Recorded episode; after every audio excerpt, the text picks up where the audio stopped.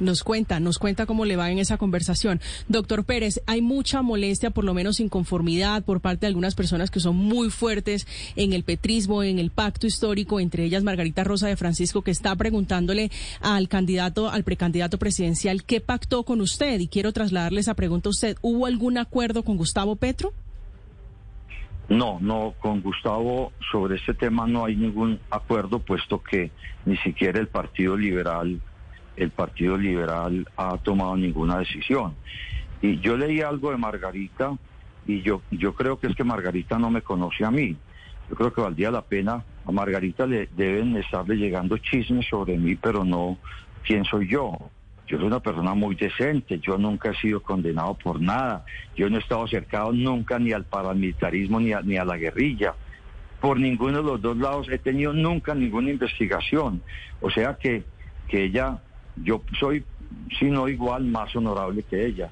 Y no creo yo que ella esté bien informada sobre quién es Luis Pérez. Y lo que sí estoy seguro es que yo sí he hecho más por el país, mucho más por el país mm. que la mayoría de los dirigentes. Y aún adjudicando tantas obras, haciendo tantos proyectos. Medellín no podría existir sin las obras de Luis Pérez. Es que Luis Pérez hizo el metrocable primero en el mundo.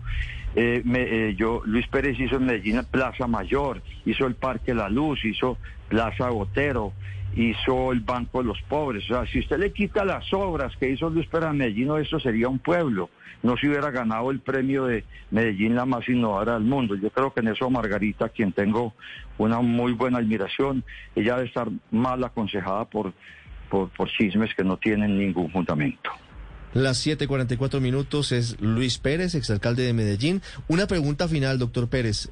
¿Hablaron sobre la operación Orión con Gustavo Petro? Eh, no, no con él, pero ayer que tuve una, ayer me pidieron una cita, eh, una persona liberal que va al pacto histórico y asistieron eh, tres personas y tocamos ese tema.